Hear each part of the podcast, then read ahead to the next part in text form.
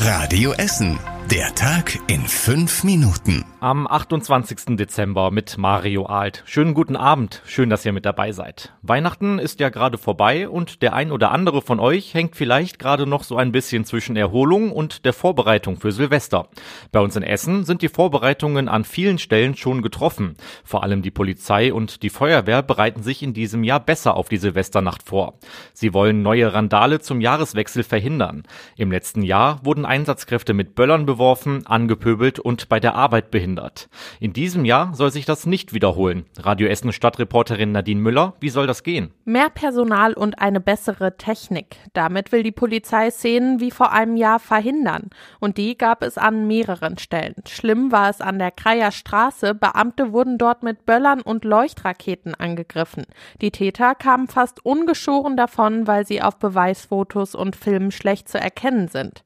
Diesmal will die Polizei neue neue Videotechnik auf Masten einsetzen, ähnlich wie auf Baustellen. Die Feuerwehr hat ihren Leuten spezielle Ohrstöpsel besorgt, um sie vor Knalltraumata zu schützen.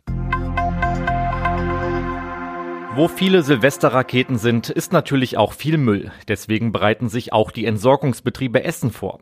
Ab dem 2. Januar wird da der Feuerwerksmüll aufgeräumt. Der diesjährige Feuerwerkstrend geht in Richtung großer Batterien. Die machen der EBE e aber viel Arbeit, weil sie die Kehrmaschinen verstopfen und deshalb von Hand eingesammelt werden müssen.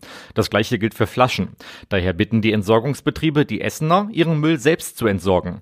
Das Ordnungsamt beauftragt die Entsorgungsbetriebe zudem, Schäden durch Randale zu beseitigen. Sollte es keine geben, stehen schon am Neujahrestag mehr Mitarbeiter für die Straßenreinigung zur Verfügung. Bis zum 8. Januar soll dann alles aufgeräumt sein. Wie ihr euren Feuerwerksmüll richtig entsorgt, steht auf radioessen.de. Der Feuerwerksverkauf in der Eissporthalle Essen West ist übrigens um 0 Uhr gestartet. Die ersten Kunden haben schon um 8 Uhr abends vor der Halle gewartet, so die Organisatoren. Zum Verkaufsstart gab es dann eine 500 Meter lange Schlange bis hin zum Bahnhof Essen West.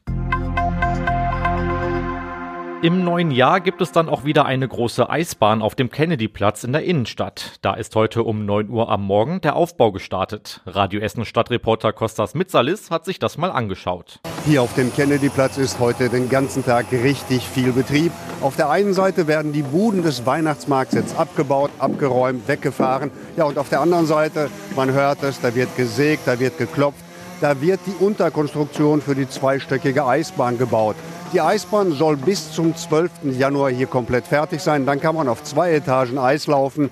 Aber jetzt zurzeit ist hier noch alles Baustelle auf dem Kennedyplatz. Heute gab es wieder schlechte Nachrichten für den Essener Konzern Galeria Karstadt Kaufhof. Nachdem der Eigentümer, die Signa Gruppe, vor einem Monat Insolvenz angemeldet hat, folgen jetzt weitere Signa Unternehmen.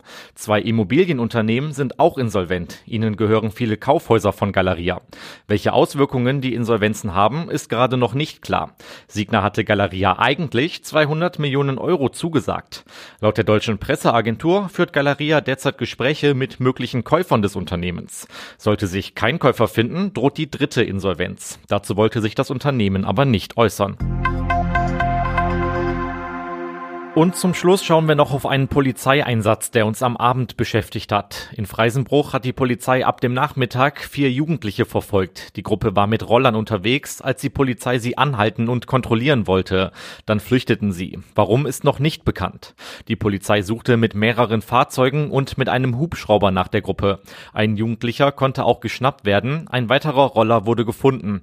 Der Einsatz dauerte anderthalb Stunden und war gegen 17.30 Uhr beendet. Jetzt ermittelt die Polizei Polizei, warum die Gruppe abgehauen ist. Und das war überregional wichtig. An vielen Orten in Deutschland bleibt die Hochwasserlage angespannt, auch in NRW. Am stärksten betroffen sind die Gebiete entlang der Weser. Dort könnten auch Häuser überflutet werden.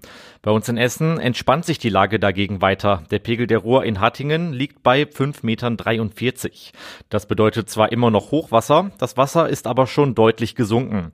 Die Feuerwehr fährt deswegen auch ihre Einsätze zurück. Sollte sich die Lage wieder verschärfen, liegen liegen noch rund 600 Sandsäcke bereit. Und zum Schluss der Blick aufs Wetter. Der Abend und die Nacht bei uns in Essen bleiben größtenteils trocken. Es wird aber ganz schön windig. Das Ganze bei Temperaturen um die 10 Grad in Fischlaken. Morgen wird es dann teilweise stürmisch und es kann auch mal regnen. Das Ganze dann bei Werten bis 12 Grad. Und soweit die wichtigsten Nachrichten des Tages. Alles gibt's auch nochmal zum Nachlesen online auf radioessen.de und die nächsten aktuellen Meldungen hier aus Essen gibt es dann morgen früh ab 6 Uhr in der Radio Essen Frühschicht. Euch allen einen schönen Abend. Das war der Tag in fünf Minuten. Diesen und alle weiteren Radio Essen Podcasts findet ihr auf radioessen.de und überall da, wo es Podcasts gibt.